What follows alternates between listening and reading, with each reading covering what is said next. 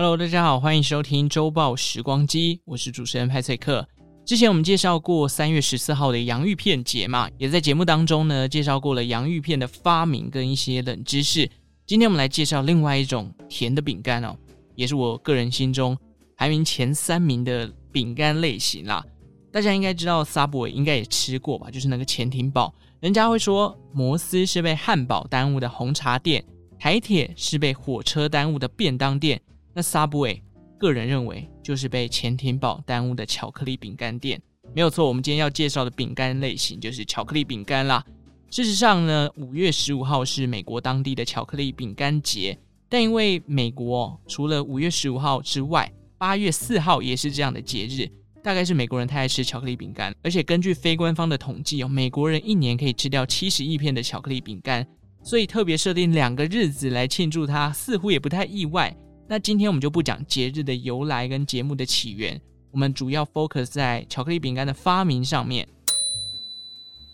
今天讲的巧克力饼干呢，就是 Subway 的那一种，一块饼干上面撒满小块小块的巧克力豆啊，或者巧克力块，然后饼干的本体是松软类型的，跟巧克力混合起来的味道，呃，这个卖三片五十哦，派翠克我个人还能接受啦，因为真的太合乎我的口味了。那么到底是谁发明这项零食的呢？他就是一九零三年出生在美国麻州的 Ruth Wakefield，人家就后面就简称叫 Ruth 啊。Ruth 是一位女生哦，她本身担任过老师，而且曾经在麻州普利茅斯郡的一所高中叫做布罗克顿高中担任家政老师。除了老师的身份之外呢，Ruth 她还斜杠了公部门医院的营养师，那是营养师又是家政老师。你们觉得这种老师在家政课上面会教什么？绝对是教你料理嘛，然后教你怎么制作食谱啊，制作出甜点饼干。我觉得他的课应该会是这样啊。以前大家上家政课的时候，最害怕遇到什么样的类型？我自己最害怕的就是那些手工活，譬如说什么穿针引线啊、缝衣服等等。个人的手非常的笨，这些东西我碰到我都觉得，你叫我做，你确定吗？做出来会很丑哦，所以我非常怕这种课程。那后来这个一九三零年左右哦。Ruth 她的丈夫在隔壁的镇买下了一间屋子，并且把它重新装潢，开设了一间旅馆，叫做 Toll House。Toll House 这个英文单字本身其实就是收费站的意思。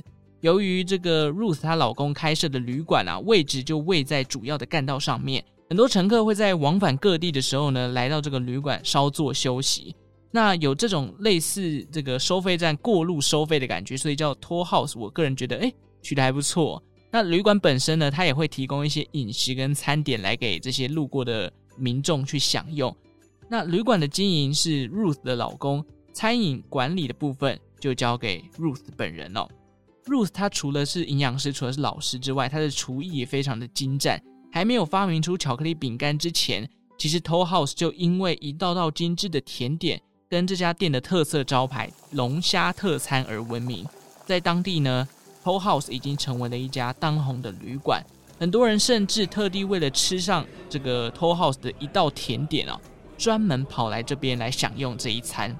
那随着旅馆的事业越做越大呢，Ruth 也请来了助手帮忙他来做餐饮。有了伙伴之后啊，两个人在研发新产品上面也比较有火花。当时的他们制作出了类似像核桃饼干啦。冰淇淋饼干等等。那有一次哦，这个 Ruth 突发奇想，他就把当时这个雀巢生产的一种巧克力棒切成一块一块一块，然后并且把它塞在他制作出来的饼干中间。做好之后呢，把整个拿去这个烤箱里面拿去烤。这个做法后来就创造出了风靡全球的巧克力饼干。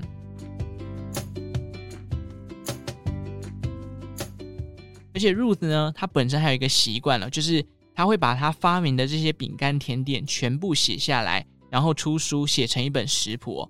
所以你可以看到，他除了是营养师、是老师、是呃餐饮大厨，然后又是一个作家哦，真的是斜杠到爆。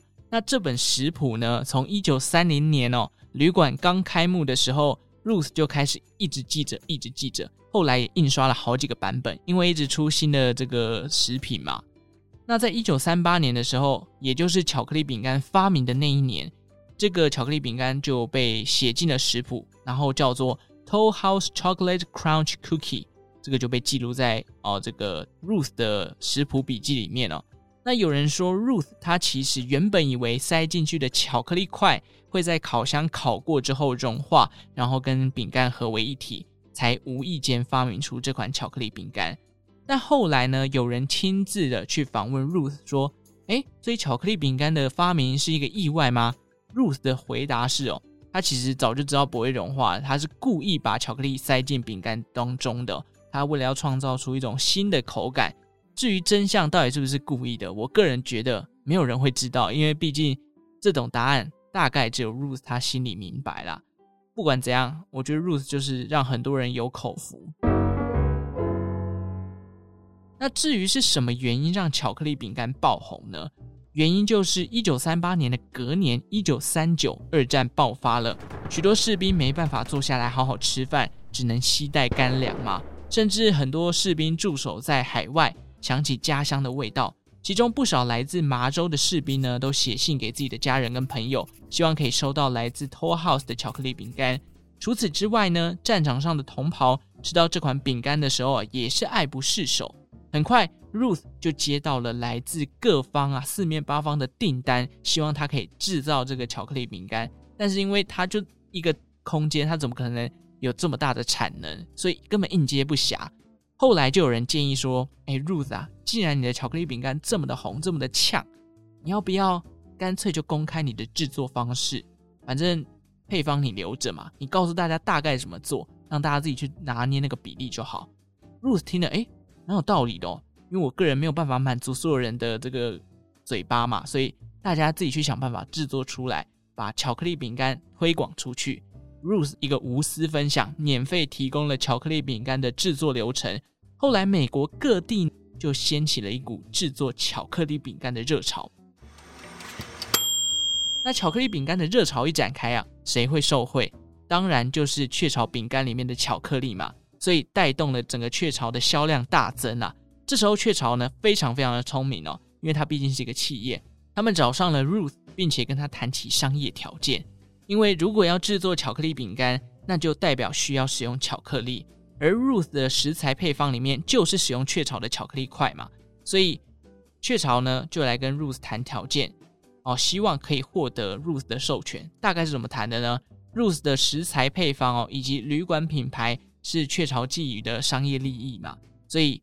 雀巢希望，我们用终身提供 Ruth 你个人这个巧克力块免费使用，搭配一块美金，我来跟你换取你们 Toll House 的品牌跟 Ruth 你的这个神秘的巧克力饼干的正确配方。